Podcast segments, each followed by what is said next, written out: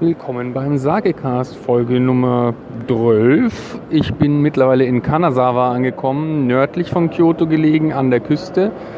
Ähm, und weil ich aus anderen Gründen äh, in der Tourist Information ankommen wollte und dort ein Symbol, ein großer, ich nenne es jetzt mal Goblin, ein birnenförmiges, buntes Etwas mit einem Riesenschnauzer, äh, offensichtlich ein Symbol der Stadt, ähm, das habe ich da entdeckt und bin im Souvenirshop hängen geblieben bei einem Sake mit exakt demselben Konterfei auf, äh, auf dem Cup. Es ist ein übliches Glas. Es war, glaube ich, das teuerste Cup, das ich bisher gefunden habe, 291 Yen und ähm, hoffe, dass der besonders gut mundet. Es gab ihn jetzt in zwei verschiedenen Geschmacksrichtungen vermutlich oder einfach nur Farben, äh, schwarz und weiß. Ich habe mich für den weißen entschieden, weil der mir prominenter wirkte.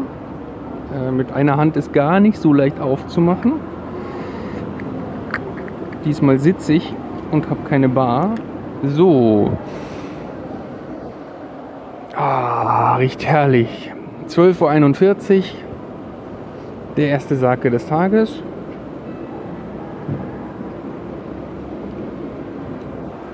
Hm. Gefällt mir.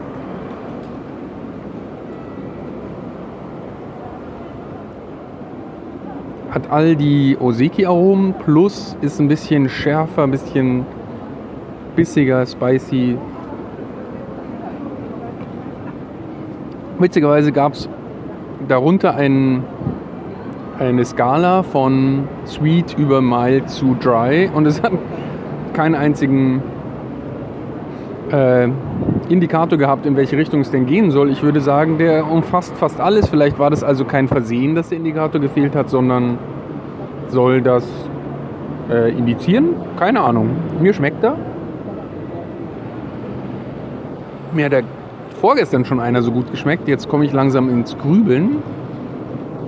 Ob jetzt der Preis mit Schuld ist, aber ich würde den über dem Oseki einordnen auf meiner sehr subjektiven Skala. Ich habe ja niemanden, der auch nur annähernd widerspiegelt.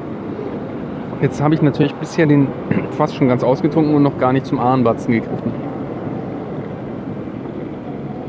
Hm, ich hoffe, ihr versteht mich gut. Ist ja doch ein bisschen Lärm hier. Hm, der Ahn.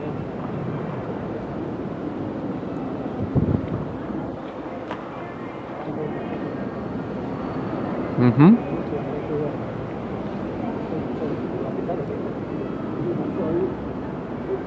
Ja, auch gar mit dem Ahn kommt die Schärfe sehr schön durch.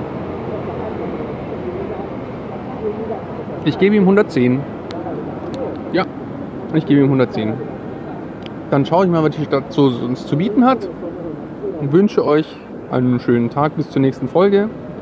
Kampai!